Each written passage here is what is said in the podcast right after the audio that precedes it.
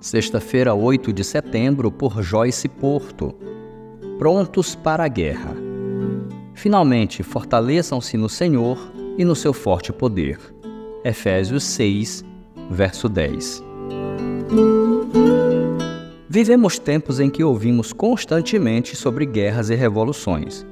Nações se levantam contra nações, perseguições têm surgido e muitos têm sofrido e sido presos.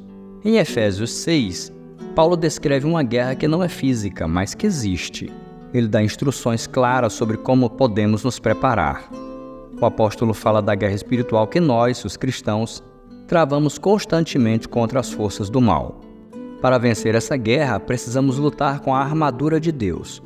Diferentemente de muitas armas usadas numa guerra, as batalhas espirituais só podem ser vencidas com a verdade, a justiça, o evangelho da paz, a fé, a salvação a palavra de Deus e a oração, que são as partes que compõem a armadura de Deus.